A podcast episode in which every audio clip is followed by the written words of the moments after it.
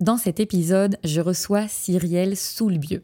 Cyrielle accompagne les parents depuis 2016 vers une vie de famille plus épanouie avec la pédagogie Montessori, qui est une approche plus douce de la relation parent-enfant pour que chacun dans la famille puisse trouver sa place et s'épanouir.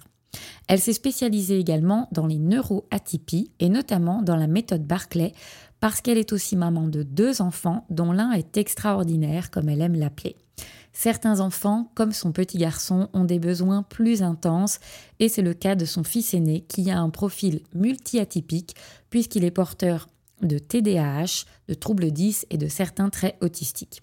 Elle partage dans cet épisode riche et précieux aussi bien pour les familles qui rencontrent ces difficultés avec leurs enfants que pour les accompagnants, son quotidien de maman et les outils qu'elle a développés pour mieux soutenir son fils au quotidien, mais aussi comment elle accompagne les familles à mieux vivre ces troubles.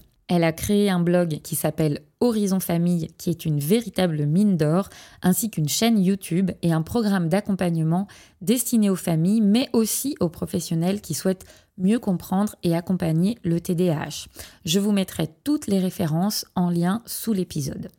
J'ai particulièrement aimé cet échange, non seulement pour la richesse de tout ce que Cyrielle partage, mais aussi parce que elle nous donne à ressentir le vécu des familles qui vivent l'annonce diagnostique et elle nous plonge dans la réalité que les professionnels de l'accompagnement ne mesurent pas toujours, à savoir l'impact que les mots que nous utilisons peuvent avoir pour les parents.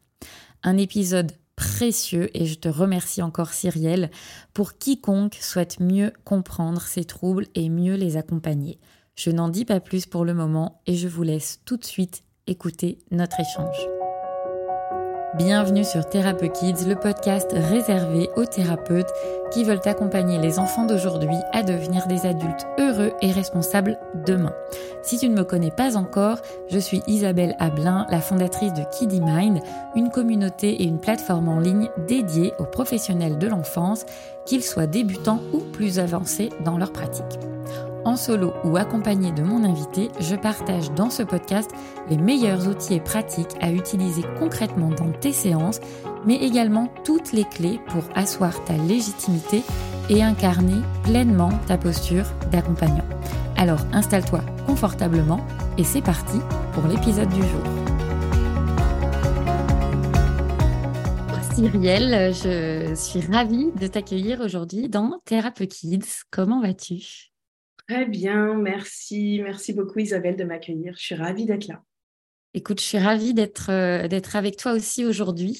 Euh, Cyrielle, on s'est rencontrés euh, il y a quelques mois et très vite on a accroché sur sur pas mal de, sujets qu'on avait qu'on avait en commun et, et lorsque euh, j'ai créé euh, ce podcast, je me suis très très rapidement dit que ce serait chouette de pouvoir t'inviter parce que sur, euh, Kids, bah, on s'adresse avant tout aux professionnels de l'accompagnement qui accompagnent spécifiquement les enfants, les ados et leurs parents.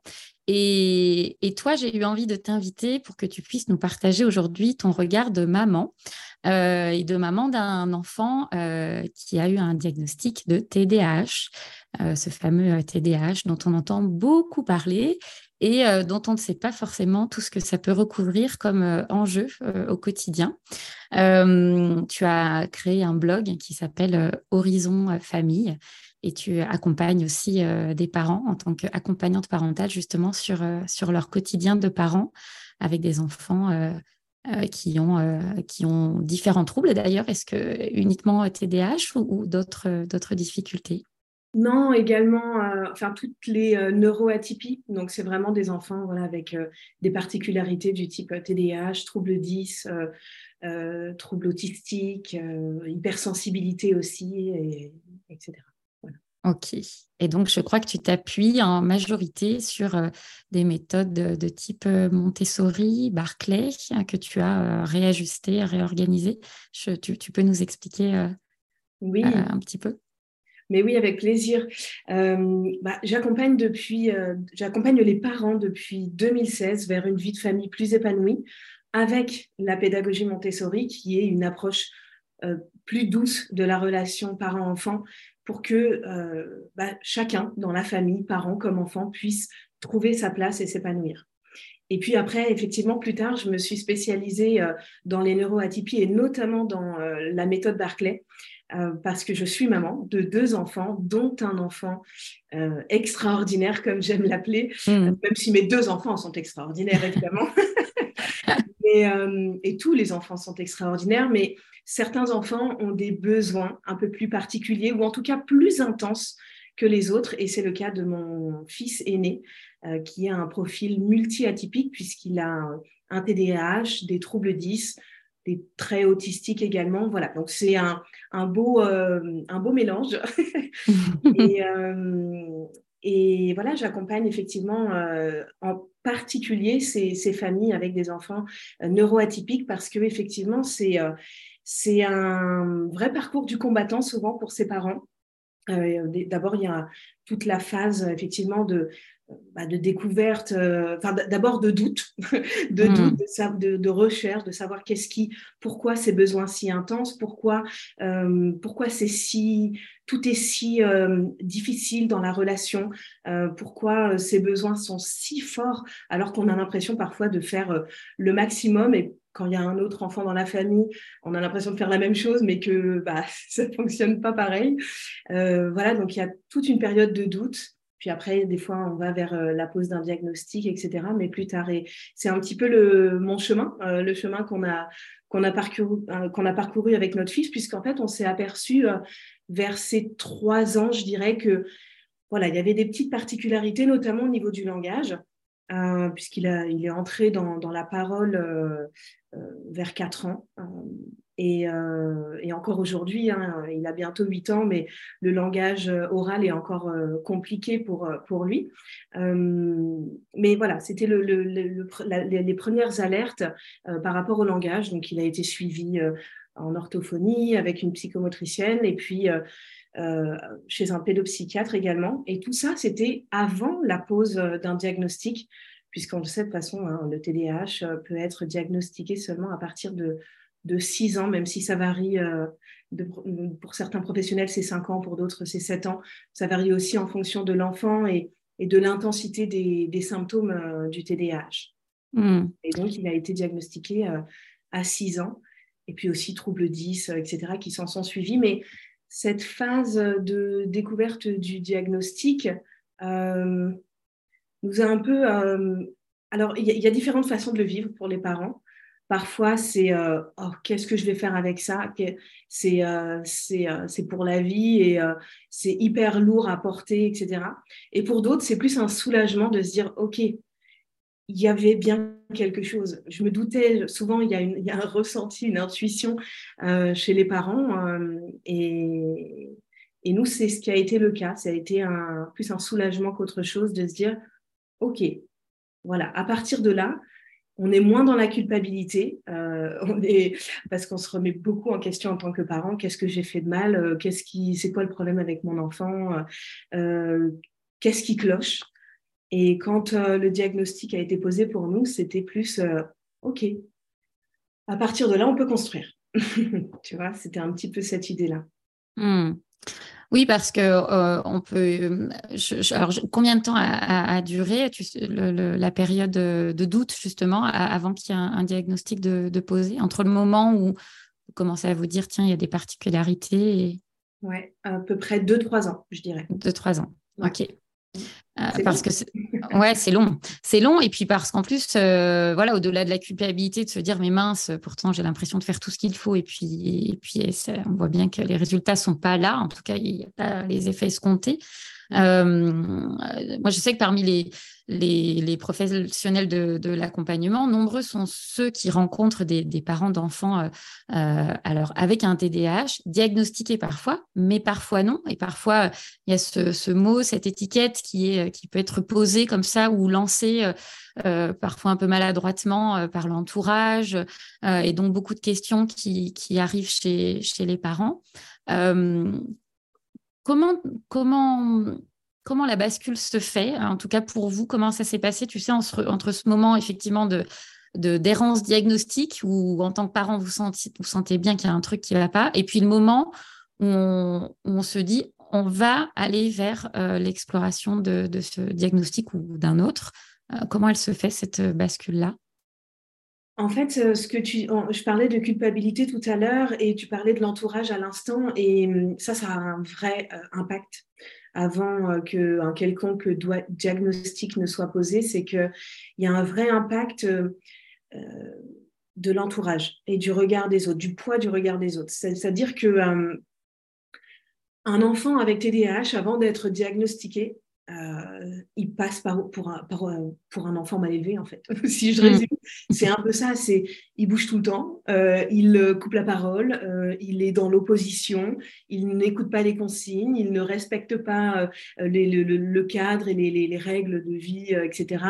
il ne tient pas assis sur sa chaise. Enfin voilà, il y a plein de, de, de symptômes comme ça qui appartiennent euh, aux troubles du, du TDAH. D'ailleurs, on pourra peut-être définir un peu ça juste après. Mm, mm. Euh, mais, mais avant qu'il y ait cette, euh, un quelconque diagnostic, ça passe vraiment pour de la mauvaise éducation. Donc, c'est soit l'enfant est hyper mal élevé parce que bah, il, est, il est ingérable, et c'est un peu les mots qu'on entend, intenable, ingérable ou quoi. Soit c'est les parents qui sont incompétents, qui mm. mettent pas le cadre, qui sont laxistes, qui savent pas s'y prendre, etc.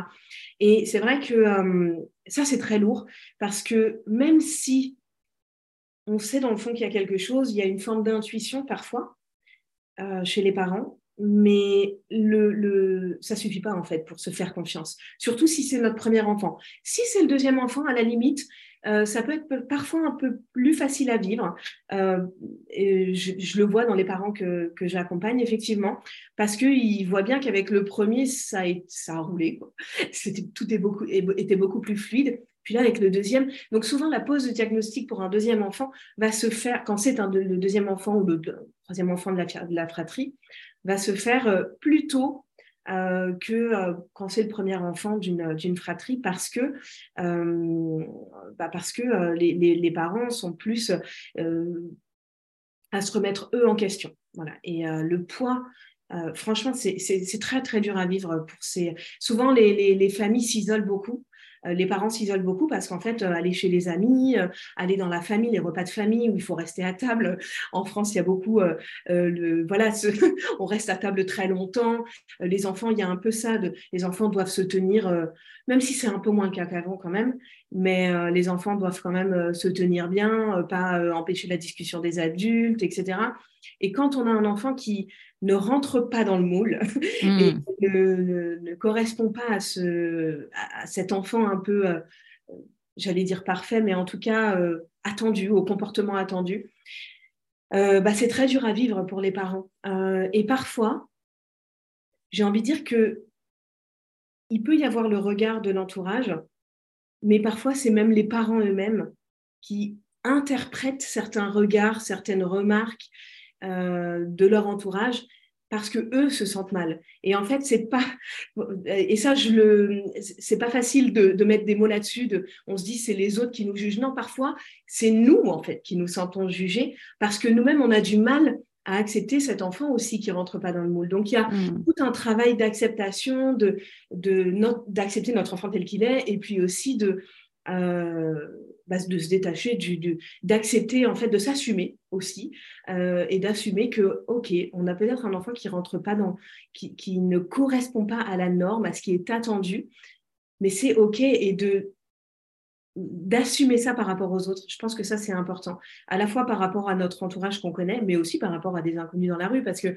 on en a aussi des remarques, des, des choses comme ça. Et, et parfois, c'est, encore une fois, c'est vraiment notre interprétation de, de la mmh. chose. Donc, il euh, euh, faut se dire que tout le monde n'est pas. Moi, je donne souvent un, un conseil aux parents que j'accompagne, c'est que, et qui m'a beaucoup aidé moi aussi en tant que maman, euh, c'est qu'une personne qui nous regarde, euh, en fait, euh, je sais pas, la caisse d'un supermarché parce que notre enfant est, euh, euh, retourne la caisse ou est en pleine tempête émotionnelle parce qu'on lui a dit non pour un paquet de bonbons là, dans, au niveau de la caisse.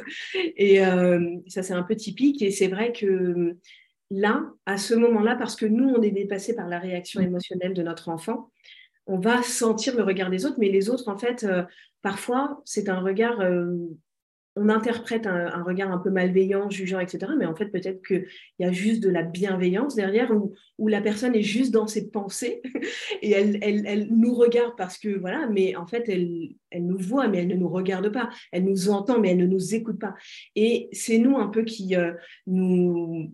Il y a une forme de paranoïa aussi. Euh, et, et je le dis parce que je l'ai, je l'ai vécu, donc je, peux me permettre euh, de le dire et j'accompagne parfois aussi les parents là-dedans à pouvoir euh, euh, reconnaître ça et, et, surtout que ce soit un outil sur lequel ils peuvent s'appuyer, de se dire non, en fait, tout le monde n'est pas contre moi, c'est à moi de travailler sur moi pour accepter, pour rester connecté à mon enfant à ce moment-là, répondre à ses besoins à lui pour l'apaiser. Et, mmh. et, ensuite, à un moment quand, l'apaisement est arrivé, euh, aller lui enseigner euh, des choses sur ce qui s'est passé pour que ça se passe mieux la prochaine fois, lui donner des outils, etc., dans un, dans un second temps.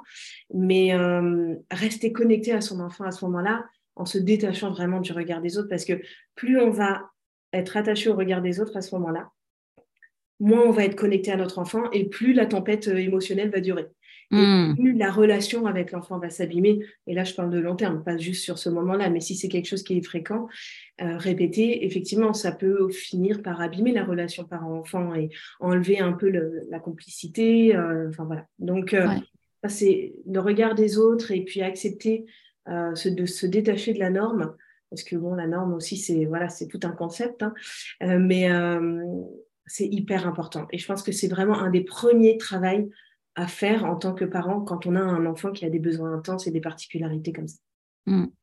Ouais, c'est super intéressant. C'est vraiment toute cette question de, des mécanismes projectifs où finalement on, va euh, euh, projeter euh, ce que l'autre, en tout cas on va imaginer ce que l'autre pense de nous, qui n'est qu'une projection finalement de ce qu'on pense de nous-mêmes. Euh, mais ça demande quand même de pouvoir être euh, drôlement solide parce que euh, la plupart des parents connaissent, enfin la plupart des gens en général ne connaissent pas ce, mécanisme-là et, on sait combien le regard des autres et la pression de la société peut être forte aussi. Et, donc on, peut imaginer combien c'est compliqué en tant que parent de, prendre conscience de ça et, de pouvoir se, se, faire accompagner, en tout cas d'aller jusqu'à se faire accompagner. Alors, j'y reviendrai après, mais c'est vrai que ce, serait important peut-être que, euh, que tu puisses nous donner, toi, ta définition de ce qu'est un, TDAH, parce que voilà, on, parle beaucoup de cet acronyme, mais derrière, euh, il y a des êtres humains. Euh, et, voilà, qu'est-ce que, que ça veut dire et, et voilà, comment, comment toi tu le définirais? Alors, c'est vrai que c'est assez complexe à définir, mais moi, je le définis d'une manière assez simple. Juste avant de donner ma définition très simple, euh, je rebondis juste sur ce que tu viens de dire. Euh, deux mots sur ça, c'est-à-dire qu'effectivement, euh, il y a un diagnostic, mais ça ne définit pas notre enfant dans son entièreté. Souvent, euh, c'est très bien d'avoir un diagnostic et c'est bien de l'avoir, alors pas le plus tôt possible parce qu'il ne faut pas le poser trop tôt, effectivement, ce diagnostic de TDAH, mais voilà, quand à 6 ans on l'a, euh, souvent on se dit, mais mince, ça met une étiquette sur, son, sur mon enfant, ça l'enferme dans une case, etc. Moi, je dirais que c'est important d'avoir le diagnostic pour pouvoir ensuite, après, s'en détacher. Mais tant qu'il n'y a pas ce diagnostic, on est dans une errance, euh, bah, ce qu'on appelle une errance médicale, euh, qui est parfois très, très lourde à porter. Et si elle dure 10 ans, il y a, des séquelles derrière. Moi, mmh. j'aime euh, à dire que l'enfant, si à, 6 ans, il a, moi, je ne le dis pas à mon enfant tous les jours, mais il le sait que voilà, il, ça, ça, nous arrive d'en parler s'il pose des questions, mais il le sait. Et à partir de ça, on, bâtit, mais il n'y a pas que ça en fait. Voilà, c'est une des pierres qui fait toute sa personnalité et toute sa personne. Euh, donc voilà, c'est ça que je voulais dire, mais c'est important pour d'avoir le diagnostic pour ensuite prendre de la hauteur et voir son, son enfant. Il y a ça, mais il y a aussi plein d'autres choses qui, mmh. qui, le définissent. Donc du coup, je reviens sur euh, ma définition, le TDAH, en fait, c'est un trouble neurodéveloppemental. Euh, donc, on n'est pas dans une mauvaise éducation, etc., euh, ce qu'on disait tout à l'heure, c'est neurodéveloppemental. Il y a trois volets dans le TDAH. Peut-être avant que tu ailles plus loin, TDAH, donc on est d'accord, c'est trouble du déficit, déficit pardon, de l'attention et hyperactivité alors, oui, trouble du déficit de l'attention avec ou sans hyperactivité. Ok, merci pour cette Sachant que ce terme, euh, avant, on parlait de, euh, avant, on parlait d'hyperactivité, juste. Donc, alors que c'était qu'un des trois volets que je vais euh, énoncer. maintenant, on l'appelle le TDAH, mais ce sera un terme qui sera amené à évoluer parce qu'en fait, euh, il ne prend pas en compte euh, tout ce qui est dans le TDAH, mais tous les symptômes. Donc, il n'est pas vraiment euh, adapté en réalité. Donc, les trois volets, si je reviens là-dessus, c'est inattention, donc difficulté à maintenir son attention dans la durée et à faire abstraction des, des, stimuli euh, externes. Euh, dans une classe, ça va être entendre, euh, je sais pas, le, un copain qui fait ça avec son stylo ou d'entendre un copain qui se mouche et, et, de, ça, que, ça sort l'enfant de son travail, de sa concentration, et il va être happé par tout ça. Une, vole, une mouche qui vole, il va, le, il va la regarder, quoi. il va l'entendre, il va la regarder. Donc ça, c'est l'inattention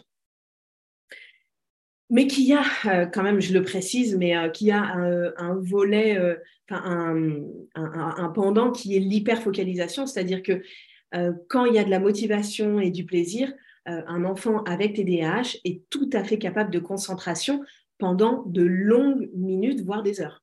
Mais parce que il y a du... si le monde n'était que plaisir et, motivation, il n'y aurait pas de TDAH. Hein. Ok, hyper intéressant. Euh, ça n'existerait pas. Vraiment, ça, ça n'existerait pas parce que euh, euh, un enfant avec TDAH, quand il est motivé, intéressé, c'est l'autoroute du coup de la, il est hyper focalisé. Mon, mon fils, à titre d'exemple, à 4 ans, était capable de passer deux heures sur un, sur un puzzle de 300 pièces parce que c'était sa passion, les, les, puzzles. Voilà, maintenant il est passé à autre chose, mais les puzzles étaient. et du coup, il y a plein de parents qui disent bah non, il ne peut, pas peut pas avoir un TDAH parce que euh, il, euh, il, est capable de, euh, je sais pas moi, rester deux heures devant un dessin animé ou de rester hyper focalisé devant quelque chose qu'il aime. Oui, mais ça n'empêche pas un TDAH. Du coup, quand il n'y a pas de motivation et quand il y a du stress et du déplaisir, là pour le coup, l'effort à, fournir va être extrêmement pénible pour lui. Là où mmh. un, un, enfant sans particularité va se dire bon ok euh, les maths j'aime pas trop mais bon je vais faire l'effort. Ça va être quand même un peu coûteux pour lui mais il va réussir à faire l'effort. Oui c'est là pardon c'est hyper difficile.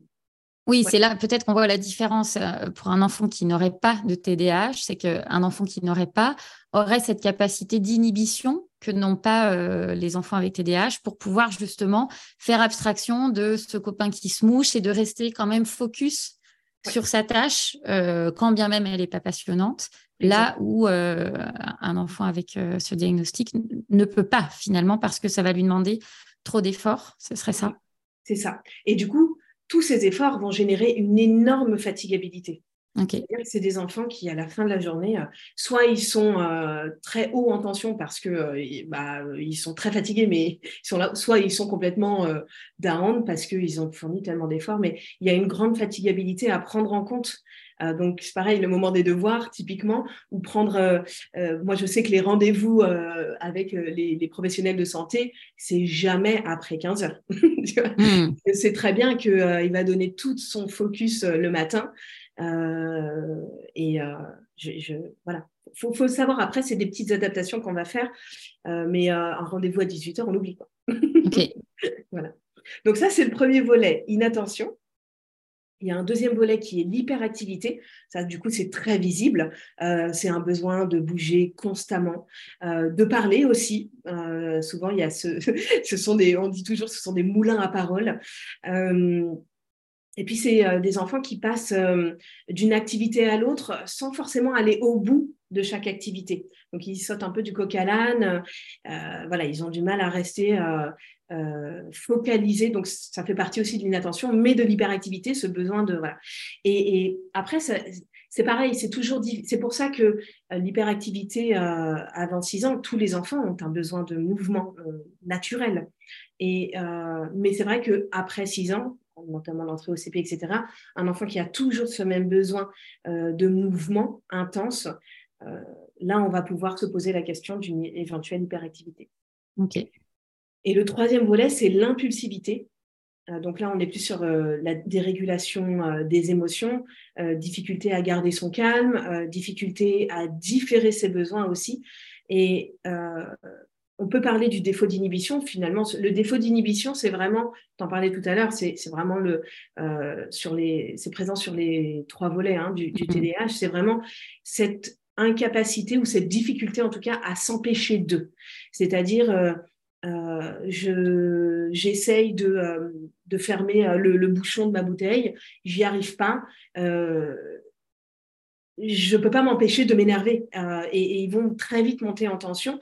Les émotions vont euh, les l'envahir, vont envahir l'enfant et il va pas euh, forcément. Alors, tous les enfants sont sujets à des émotions fortes, etc. Mais là, c'est prendre des proportions vraiment très intenses. soit c'est très fréquent, comme débordement émotionnel, soit c'est peu fréquent, mais très fort et très long quand ça se hmm. manifeste. Voilà, après, ça dépend. De toute façon, là, on donne une définition, mais euh, ça se manifeste différemment, évidemment, selon chaque, euh, selon chaque enfant. Et euh, c'est vrai que là, j'ai parlé des trois volets, mais s'ajoute souvent à ça une, tendance à s'opposer beaucoup. et on parle du top du trouble de l'opposition avec ou sans provocation. Euh. Donc ça, c'est euh, c'est pas médicalement. Enfin, c'est le diagnostic est beaucoup n'est pas posé comme un TDAH avec les questionnaires qui vont bien, le questionnaire de Connors. Enfin, voilà, il y, a, y, a, différents types de questionnaires pour poser le, le, un TDAH. Le top, en revanche, c'est un peu plus flou en termes de pose de diagnostic. Euh, ça va sans doute voilà, s'affiner euh, avec euh, le temps. Mais il y a souvent aussi un trouble de l'opposition. C'est des enfants qui sont, qui, sont beaucoup dans l'opposition et, qui, et là, ça génère à la fois à l'école et, à la maison euh, des, gros, des grosses difficultés relationnelles. Quoi. Hmm. À, la fois avec les adultes, mais aussi avec les, avec les autres enfants. Là-dedans, il y a vraiment un... Les enfants avec TDAH ont souvent un gros problème de relationnel parce que euh, avec les autres enfants, euh, en fait, ils ont des comportements un peu aléatoires, impulsifs, qui vont euh, faire un peu peur aux autres enfants qui savent pas forcément à quoi s'attendre. Donc, il y a une distance qui se, qui se crée un peu naturellement. Enfin, ils se protègent et c'est tout à fait normal. Donc, du coup, il y a, y a, une difficulté à ce niveau-là entre pères, entre enfants.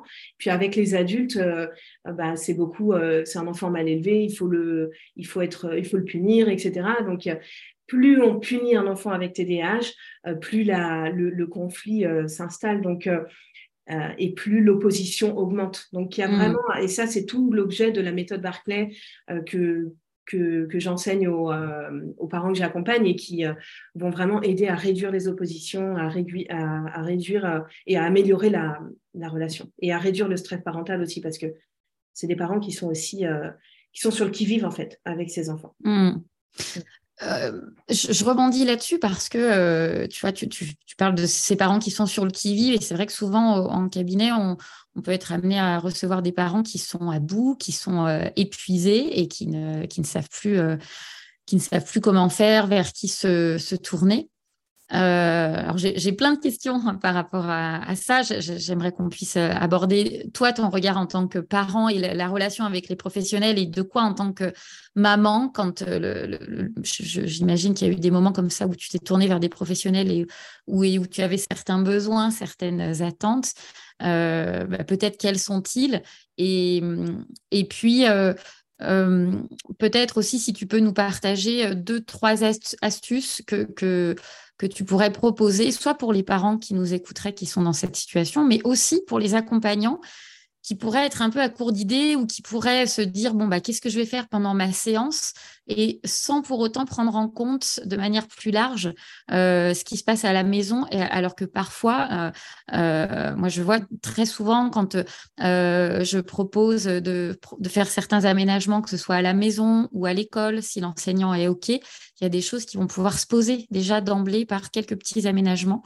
Voilà, peut-être déjà ton, ton regard de, maman et puis les besoins de, en tant que parent euh, vis-à-vis des accompagnants et puis, euh, puis après quelques astuces si tu veux.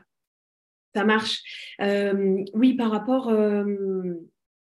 alors, moi, en tant que maman, c'est vrai que avec le recul aujourd'hui, je m'aperçois que avant de travailler entre guillemets sur notre enfant, et, sur les comportements de notre enfant, euh, c'est d'abord un travail sur soi qu'on a besoin de, mm. faire.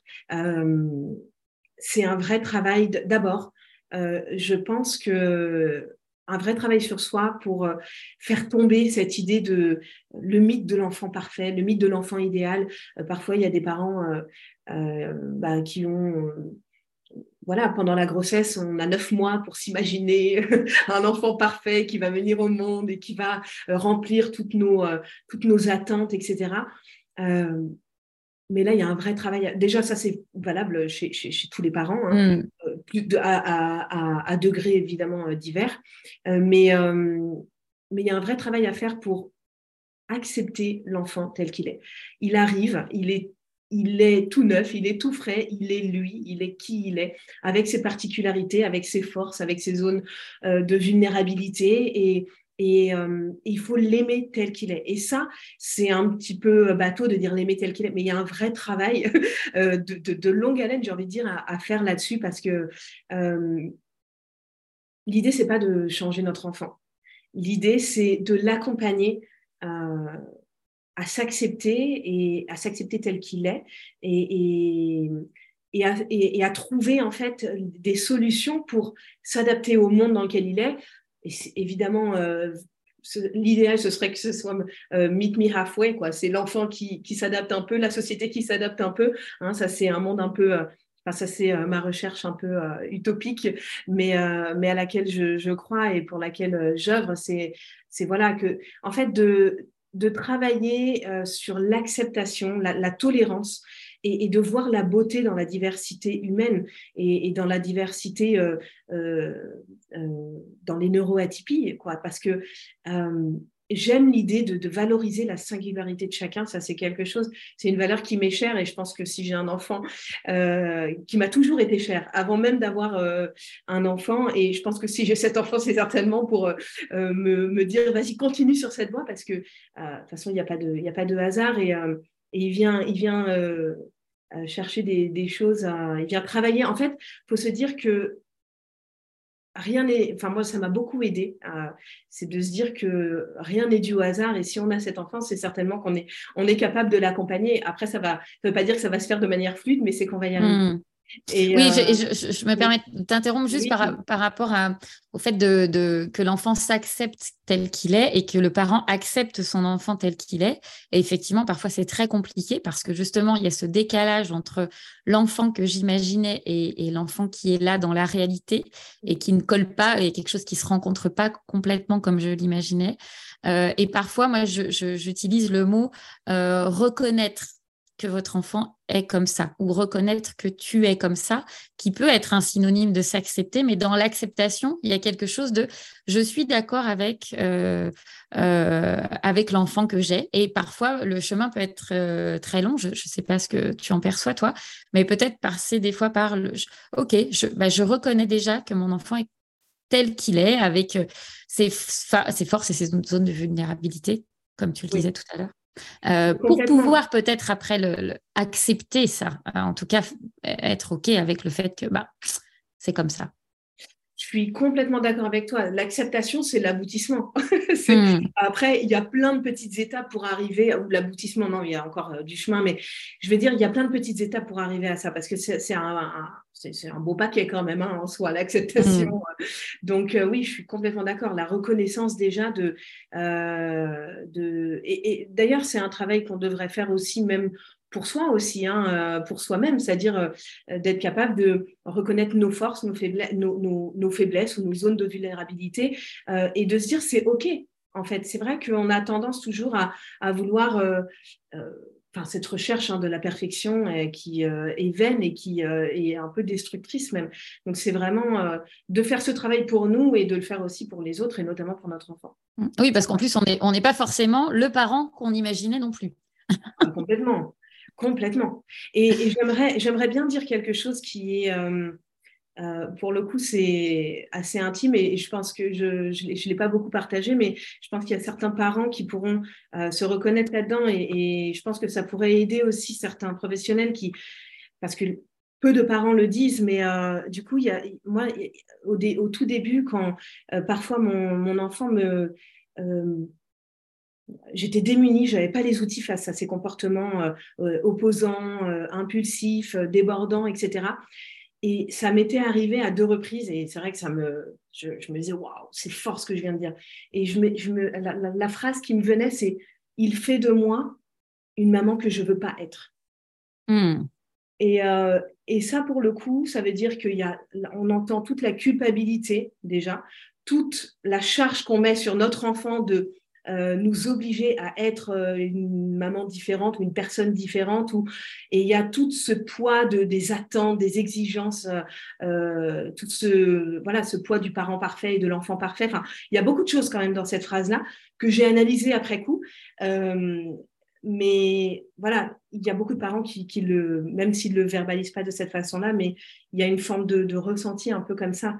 Donc là, il y a un vrai, un vrai travail à faire pour, euh, sur, euh, pour accompagner les parents là-dedans. Et c'est vrai que parfois, ça prend des mois, parfois des années. Euh, parfois, c'est un travail qu'ils font seuls, mais souvent, c'est bien d'être accompagné. je pense. Et oui, bah oui c'est évident. Bah, je, reviens là-dessus, justement, quand, quand le parent va rencontrer un professionnel au, départ par rapport à, son enfant, d'après toi, de, quoi le, le, parent a le plus besoin à ce moment-là euh, vis-à-vis du, professionnel? Alors, euh, tout ce qui me vient tout de suite euh, à l'esprit, c'est d'abord de l'écoute, vraiment de l'écoute, parce que, notamment avant qu'il y ait un quelconque diagnostic, mais même après, mais encore plus avant, c'est de pouvoir s'exprimer. les parents, ils ont ils sont pas forcément écoutés de la part de leur entourage, pas forcément écoutés euh, à l'école. Euh, et là, pour le coup, c'est vraiment un lieu où ils vont pouvoir un peu euh, bah, être entendus, quoi. Hmm. pouvoir se livrer, peut-être sans jugement, parce que face à un, parent, une sœur, un frère, un ami, on a peur du jugement. Là, c'est un professionnel. et peut-être, voilà, que le, parent puisse se livrer, dire des choses qu'il ne dirait pas dans un autre contexte. Donc d'abord cette capacité d'écoute ou voilà, d'être écouté. Euh, et puis aussi euh, peut-être la, considération euh, du regard du parent qui connaît bien son enfant, qui est peut-être la personne qui connaît le mieux son enfant. donc valoriser la, enfin pas valoriser mais entendre la parole euh, du parent qui parfois, euh, bah, ça arrive plein de fois qu'on dise bah oui, mais non, mais toi tu penses ça, mais, mais non, mais en fait ton enfant il n'a pas besoin de ça, non, mais tu es à côté de la plaque, ou, et euh, même si c'est pas dit avec des mots, c'est le ressenti à travers un regard ou quoi.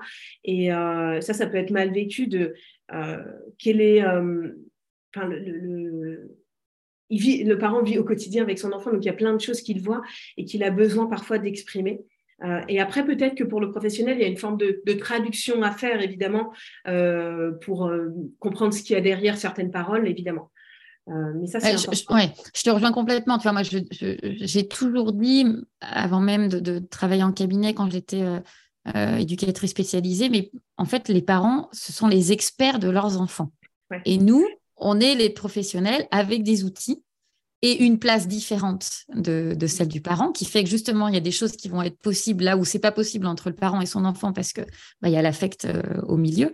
Et donc, ensemble, euh, et c'est tout là l'intérêt de l'accompagnement pour moi, c'est comment on va pouvoir s'appuyer à la fois sur le pilier, le pilier de l'expertise du parent, qui connaît forcément mieux que tout le monde son enfant, et sur la place, les outils euh, de, du professionnel pour pouvoir construire quelque chose en fait. Ouais, ouais complètement. Euh, s'il y a d'autres choses euh, dont, sur, voilà, mais un peu mes attentes quand je consulte un, hmm. professionnel pour mon enfant, je pense aussi aux mots qui vont être utilisés. Ça m'est arrivé, c'est vrai, d'avoir, voilà. Des mots un peu de, dits de manière brutale, notamment lors des premiers rendez-vous où le parent est, n'a pas l'habitude d'exposer le parcours de son enfant, son parcours, n'a pas encore voilà, c'est le début. Euh, il est dans l'errance médicale. Il voit bien qu'il y a un truc avec, euh, euh, il y a des difficultés avec son enfant et il, est fragile à ce moment-là, plus qu'à n'importe quel autre moment. Et les mots doivent être vraiment bien choisis pour mm. pas heurter le parent, parce qu'en fait, sinon, bah, après, ça peut être des déclics, mais parfois c'est très violent. Euh, pour l'avoir vécu, euh, c'est quand même euh, quand même assez violent. Donc faut faut faire gaffe à ça. et puis éventuellement, ça c'est par rapport peut-être au premier point qu'on a vu, mais si possible, je dirais prendre une séance individuelle avec le parent avant de rencontrer l'enfant, parce que parfois, bah, il y a des choses qu'on va pas faire. Enfin, moi, j'étais toujours gênée, en fait, euh, de parler de mon enfant au professionnel devant lui, euh, la troisième hmm. personne, comme s'il n'était pas là. Euh, et parfois, je mesurais certaines choses. Alors, c'est bien aussi, hein, mais j'étais un peu gênée de. Alors, je, le briefais quand même. Je lui disais, voilà, je vais parler de lui, de son, voilà, de notre parcours, etc. Mais il y a des choses qu'on va pas dire de la même façon, peut-être. Donc, éventuellement, prendre un temps déjà avec le parent. Et puis après, peut-être que l'enfant euh, rejoigne le rendez-vous ou lors d'un autre rendez-vous. Enfin voilà, à voir comment ça peut s'organiser, si c'est possible, s'il y a un besoin ou quoi, évidemment. Hmm. Et, euh, et, voilà, je, parlais aussi de, penser à vulgariser un peu le. Parfois, alors ça, c'est plus pour les professionnels vraiment de santé comme les neuropédiatres, etc., qui vont parfois utiliser des un langage un peu trop trop pointus, euh, trop du jargon un petit peu, euh, et qui vont empêcher une bonne compréhension du parent. Or, la compréhension du parent est indispensable ensuite pour qu'il puisse sortir du rendez-vous avec des outils, avec pas des, outils, mais un regard différent et, mm. vraiment un, un, regard plus pointu sur ah ok, donc en fait voilà ce que voilà ce qui se passe pour mon enfant. Euh, alors, il, voit certaines choses, mais il est toujours dans l'affect, etc., le parent. Et parfois, le, regard du professionnel lui permet de changer de regard euh, sur les difficultés qu'il a avec son enfant, de le voir un peu autrement et euh, avec un autre prisme, en fait.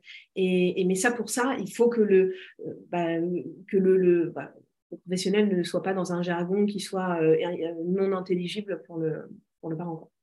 Oui, oui, complètement, parce qu'en plus, ça peut donner euh, ça peut donner le sentiment euh, aux parents de, j'allais dire, de pas être à la hauteur. En tout cas, de pas être, euh, tu vois, quand je parlais il y a quelques minutes là de, des deux piliers, l'expertise du parent et puis la posture professionnelle du, professionnel, bah, si à un moment donné, le professionnel par les mots qu'il choisit, qui ne seront pas compréhensibles pour la famille, euh, bah, fait en sorte que, inconsciemment, mais fait en sorte que le parent, du coup, lui, se sente un peu en dessous et puisse pas valoriser son expérience et, son expertise euh, main dans la main avec le professionnel, en fait.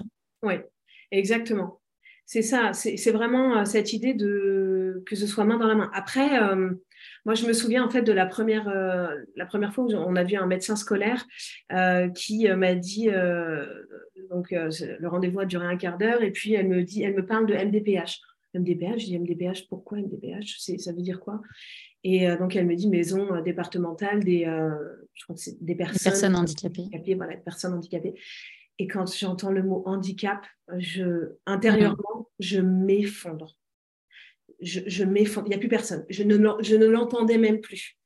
Euh, tout, ce tout ce qui s'est passé après dans le rendez-vous, je ne l'ai plus entendu. Mais j'étais fermée. Euh, c'était la première fois que j'avais affaire à ce mot-là, en parlant de mon enfant. Euh, je n'étais pas du tout familière avec non plus le handicap jusque-là. donc voilà, c'est pour dire à quel point les mots sont importants. Et elle, elle mm. l'a dit au milieu d'une phrase, au milieu d'un discours, et puis elle a continué. Mais là, moi, c'était fini à ce moment-là. Donc euh, voilà, c'est ça à prendre en compte. Hein. Mais merci Cyrielle. Et tu vois, voilà, c'est pour ça que je t'ai invité, euh, parce que on l'oublie trop en fait euh, quand quand on a pris l'habitude d'exercer et qu'on est du côté de l'accompagnant, on oublie trop combien les ce qu'on va utiliser comme acronyme, comme mot dans le quotidien, dans le jargon professionnel, ça peut avoir un impact dévastateur chez les parents. et donc merci vraiment pour pour ce, moment que tu, partages parce que je, crois que s'il y avait un message que je voulais faire passer aujourd'hui, c'était euh, celui-ci. Merci beaucoup. Mmh. C'est avec plaisir parce que c'est vrai qu'on le, c'est pas des choses qui sont beaucoup verbalisées, mais euh, c'est voilà entre parents qui ont vécu ça, on arrive à, à se le dire, mais parfois, ça ne va pas au-delà, le message ne va pas au-delà, donc euh, bah, voilà, je suis contente que euh, ça puisse aller, euh, aller au-delà. Et puis la dernière chose aussi, c'est ce que je voulais dire, ce que j'aime quand je vais voir, parce que mon fils du coup est suivi en orthophonie, en psychomotricité, il était voir aussi, enfin voilà, on avait pas mal de, de monde, on voit toujours pas mal de monde, mais du coup, euh, ce qui est important aussi, je trouve, euh, en l'occurrence, il, a ses, accompagnantes depuis très longtemps, et notamment sa psychomotricienne qui prend toujours le temps de... Euh, elle commence en fait son débrief à la fin de la séance en disant tout le positif. Hmm. Et après, elle parle des axes d'amélioration pour les prochaines fois ou pour le quotidien, nous, ce qu'on va pouvoir utiliser ou quoi. Et, et ça, ça fait quatre ans que ça dure et ça fait quatre ans que je, je, suis en admiration devant ça parce qu'en vrai, j'ai eu affaire à certains professionnels, euh, euh, un psychiatre par exemple, euh, qui était spécialisé dans les troubles des apprentissages, et c'était vraiment que c'était enfin. Il était hyper compétent, hein. je ne remets pas du tout ça en question, mais c'était dur d'accepter que les, difficultés, en fait, que ce qui ne va pas, que, et puis très culpabilisant, etc. Là, euh, voilà, c'est de se dire, OK, on parle d'abord euh, de, des progrès, des qualités, des compétences de l'enfant, de tout ce qu'il a, des efforts qu'il a mis en place, euh, de tout ce qui a évolué, de tout ce qui et puis ensuite on en vient au, il y a encore tel axe d'amélioration. La prochaine fois, on pourra travailler ça. Vous, vous pouvez faire. Voilà, c'est ça. C'est pour le coup, c'est hyper, euh, hyper important. Et si je peux donner un exemple, euh, peut-être que justement cette euh, psychomotricienne, elle, s'en souvient, parce que le premier rendez-vous qu'on avait eu, c'était un bilan psychomoteur, et j'étais donc pour le, rendu du bilan, le deuxième rendez-vous elle m'avait, euh, enfin pour moi c'était euh, c'était très fort. Elle parlait d'insécurité euh, chez mon enfant, etc. Alors que je l'avais allaité, que j'avais fait du portage et pour moi tout le maternage proximal avait été important quand il était bébé et, et, du coup ça venait bah, ça venait me dire bah en fait tout ce que tu as fait ça sert à rien quoi. Hmm. et ou tu l'as mal fait tu vois donc ça voilà ça venait mon fils avait 4 ans et ça venait vraiment me bousculer j'avais passé l'après-midi effondrée en pleurs, etc. Et mon, mon chéri m'avait dit à la fin de la journée, appelle-la, tu peux pas rester comme ça, appelle-la pour lui... Voilà, bon. Et j'ai osé lui appeler, parce qu'après, on allait commencer les, séances. J'ai osé lui appeler, ça a été, je me suis dit, c'est pas du tout sa place. De... Mais en vrai, j'ai osé lui euh, euh, l'appeler et elle m'a dit, mais, mais oui, mais euh, il y a plein de choses sur lesquelles on va pouvoir s'appuyer. Oui, il y a tout ça. J'entends que c'est difficile. Un bilan, c'est fait aussi pour montrer tout, tout, les, tout, tout ce qu'il y a à travailler. Mais voilà tout ce qu'on va pouvoir euh, faire, sur lesquels on va pouvoir, par exemple, votre enfant, il est hyper curieux, donc euh, euh, on va pouvoir s'appuyer sur ça, il est très intéressé par ci, par ça, on va pouvoir s'appuyer sur ça, il est demandeur de, d'apprendre, etc. On va pouvoir s'appuyer. Et là, voilà, ça m'avait apaisé complètement. Donc, voilà, juste de prendre ça en considération. et puis s'autoriser à, s'autoriser à le dire, quoi. Ouais. Ouais, ah, Donc voilà un petit peu ce que je voulais dire sur euh, effectivement les, par rapport à ta question sur euh, ce que j'attends quand on va voir un, professionnel de santé. Il y aurait plein d'autres choses, mais euh, je pense qu'il y a déjà quelques éléments. Ouais. Ouais, merci beaucoup. Et puis, je, vois l'heure qui tourne. Peut-être qu'on peut, terminer par quelques, quelques astuces, quelque chose que les parents peuvent mettre en place et ou que les professionnels peuvent proposer aux parents de mettre en place déjà pour, pour tester le quotidien. Alors, c'est vrai qu'avec un enfant avec TDAH, euh, pour le coup, je vais essayer vraiment l'adapter à la, à, la, séance euh, pour que ce soit vraiment utile pour, euh, les professionnels qui nous écoutent. C'est dire qu'un enfant avec TDAH a vraiment besoin d'un cadre hyper clair, hyper structuré et structurant. mais juste, c'est-à-dire poser à la fois avec douceur et bienveillance, mais aussi avec euh, structure, avec euh, fermeté euh, pour, et avec cohérence. C'est-à-dire cette notion de cohérence, elle est hyper importante parce qu'elle va rassurer l'enfant qui a un TDAH. si le lundi, on autorise l'enfant à aller sur le canapé avec ses chaussures et que le mardi, on laisse faire, on dit rien, ou enfin qu'on n'autorise pas le lundi, mais qu'on l'autorise le mardi, l'enfant, il va être perdu. Typiquement, et tous les enfants. Mais c'est vrai qu'un enfant avec TDAH, il va aller encore plus, il va avoir besoin encore plus d'aller euh, tester la règle d'aller chercher comme un scientifique. Hein, je dis toujours que ce sont des petits scientifiques, nos enfants, parce que euh, ils ont besoin de d'expérimenter, de tester le cadre, la règle qu'on a posée, vérifier les, hypothèses. Donc ils vont tester, ils vont mettre la, la chaussure, la moitié de la chaussure ou la, semelle.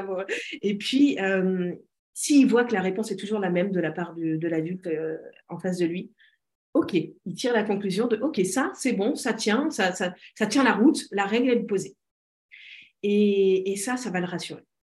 Voilà. Donc, il ne faut pas hésiter. Tant que c'est fait avec justesse, avec bienveillance et avec cohérence, euh, c'est euh, hyper important pour eux et je le sais pour vraiment l'avoir expérimenté à la maison.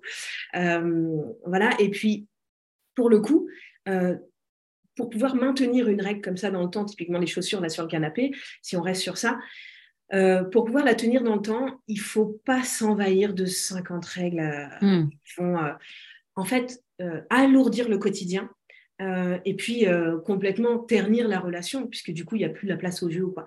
Vaut mieux limiter le nombre de règles. Moi, je dis toujours avoir peu de règles, mais par contre, les règles qu'on a, c'est s'y tenir jusqu'au bout. C'est-à-dire que c'est non négociable. Bon, à part si euh, cas de force majeure, voilà, il faut quand même se montrer souple dans, certaines situations, évidemment. Mais, euh, mais voilà, ça, c'est hyper important. De, de parce que plus on a de règles, plus on va moins on va les tenir jusqu'au bout parce que c'est euh, fatigant pour le parent, c'est fatigant pour l'enfant. On est toujours dans la remontrance face à l'enfant, etc. Et c'est des enfants qui, des enfants avec TDAH, c'est des enfants qui sont tout le temps pointés du doigt. Ils, sont, hmm. ils entendent à longueur de journée, que ce soit à l'école, à la maison, partout, euh, des remontrances. Alors, euh, parfois sous forme de punition, parfois voilà, sous différentes formes, mais en tout cas, ils sont pointés du doigt. Et du coup, ils ont encore plus besoin que n'importe quel autre enfant d'être encourager tout le temps, tout le temps, tout le temps. Donc, si on est dans euh, des règles tout le temps euh, de fais pas ci, fais pas ça, etc., bon, bah voilà, ça va être compliqué. Mais donc, je, switch là, effectivement, euh, c'est la transition sur une autre astuce qui est très, très importante, qu'on peut utiliser à la fois à la maison, mais aussi en séance, etc., avec ses enfants, c'est les encourager, les valoriser. Parce que c'est une clé indispensable. Et c'est ce que j'enseigne aussi dans, la méthode euh, en dix étapes euh, voilà, pour les parents. C'est que euh, ça fait partie aussi de la méthode Barclay, c'est que on encourage en se focalisant sur les efforts, sur les progrès et non pas sur les résultats. Parce que oui, il a six ans, il devrait commencer à apprendre à lire. Bah non, peut-être pas. Peut-être pas lui. Il n'est pas dans cette norme-là et c'est OK. Donc, ne pas euh, le. Euh, on valorise jamais si on s'attend à ce qui à ce qui colle à la norme. Donc vraiment euh, le valoriser lui pour là où il en est, les progrès qu'il fait et, surtout les efforts qu'il fournit parce que parfois les résultats sont pas au rendez-vous pour ces enfants-là, c'est souvent le cas. Mais par contre les efforts, quand ils les fournissent, c'est hyper décourageant pour eux qu'ils ne soient pas reconnus dans ces efforts. Hmm. Donc, euh, l'encouragement, c'est vraiment une des, clés hyper importantes, la valorisation de l'encouragement. Euh, voilà, et puis, euh, et puis leur montrer qu'on est, qu'on est leurs alliés, quoi, qu'on est, qu'on est là pour, je sais que ça, c'est vraiment quelque chose. Et puis, les, enfants ont certainement une forme d'intuition euh, naturelle où ils sentent, ils détectent les, les gens qui sont là pour les aider et pour euh, les aider à progresser avec vraiment le cœur et avec bienveillance et avec envie, etc. Mais, mais c'est vrai que ce sont des. Ils ont besoin de, de, de sentir qu'ils peuvent s'appuyer sur nous, qu'ils peuvent. qu'on les comprend se sentir compris. Ils ont besoin de se sentir compris. Là où bah, toute la journée, non, on leur dit qu'ils sont mal élevés, alors qu'en fait, eux, ils font des efforts, mais qu'ils n'y arrivent pas, en fait. Ils ont un défaut d'inhibition qui les empêche de pas couper la parole. Hmm. Euh, donc, euh, donc oui, il fait peut-être l'effort de ne pas couper la parole, mais le fait est qu'il coupe la parole, malgré tout. Mais s'il s'en empêchait pas, ce serait encore pire. donc, du coup, il faut reconnaître l'effort et, pas, et, et souvent c'est reconnaître l'effort dès le début, dès les premières fois. Euh, euh, voilà, enfin c'est euh, dès, dès moi par exemple, mon enfant, on va chez le médecin, c'est pas à la fin du rendez-vous que je lui dis, bah super, franchement, tu es resté assis calme et j'ai pu échanger bien avec le médecin. Non, c'est pas à la fin du rendez-vous, c'est dès le début du rendez-vous. C'est hmm. dire dès les deux premières minutes de dire, bah, je suis très contente parce que là tu restes assis et je peux échanger avec le médecin. Je l'encourage à continuer ce comportement jusqu'au bout du rendez-vous. Et, si on attend la fin du rendez-vous pour l'encourager, il y a des chances que, il va pas, que mon enfant ne tienne pas les 20 minutes de calme. Euh, alors que si, dès la deuxième minute, je l'ai encouragé dans ce comportement euh, euh, adapté, de, rester calme, eh ben, il va tenir peut-être les 20 minutes, mais parce que je l'ai encouragé dès le début. Hmm.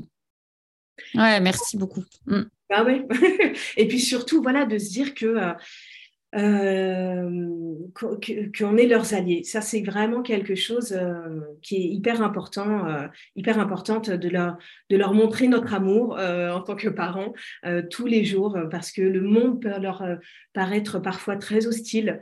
ils peuvent souvent se sentir non compris incompris. Et, euh, ça, c'est dur à vivre pour un enfant. Euh, ils perdent beaucoup confiance en eux euh, du fait de ce vécu-là. C'est pas leur trouble en soi, c'est le vécu qu'ils ont qui vont leur, leur faire perdre confiance en eux. Donc, si nous, on les entoure d'amour, déjà, c'est pas mal.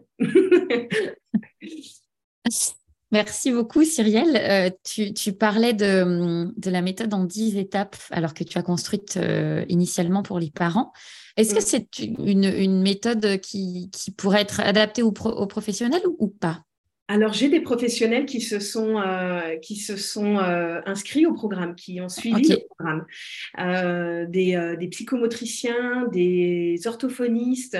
j'ai une une ou deux psychologues ou j'ai, euh, neuropsychologues qui ont aussi euh, beaucoup de neuropsychologues hein, ont suivi la, on, euh, utilisent aussi la méthode Barclay. Et oui j'ai des c'est tout à fait même des, enseignants aussi. C'est tout à fait adaptable ouais. Complètement. En séance à l'école et à la maison et donc ça donne des, outils qui peuvent être proposés ok. C'est des outils hyper concrets. C'est dix étapes pour euh, vraiment euh, réduire les oppositions, euh, réguler les émotions, aider l'enfant à réguler ses émotions, ses tempêtes émotionnelles, etc. Travailler sur, sur le stress du parent aussi, parce que du coup, quand la relation est... Mais du coup, ça peut aussi jouer sur... En fait, ça peut donner confiance en l'adulte, donner confiance, c'est-à-dire du fait d'avoir des outils en tant qu'adulte, on prend confiance en nous sur le fait qu'on peut accompagner euh, cet enfant.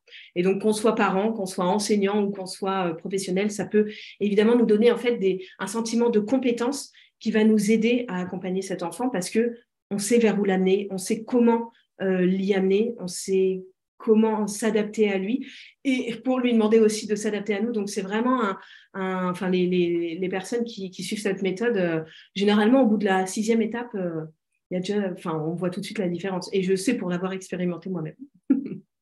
ouais, super, merci beaucoup. Où est-ce qu'on où est-ce qu'on retrouve cette méthode et puis où est-ce qu'on te, on peut te suivre sur, euh, sur les réseaux? Je mettrai tout dans les notes du podcast, mais euh, est-ce que tu peux Je crois que le mieux, c'est de me, de me, suivre sur euh, Instagram. C'est là où je vais être le plus présente. Donc, sur Instagram, c'est Horizon Famille.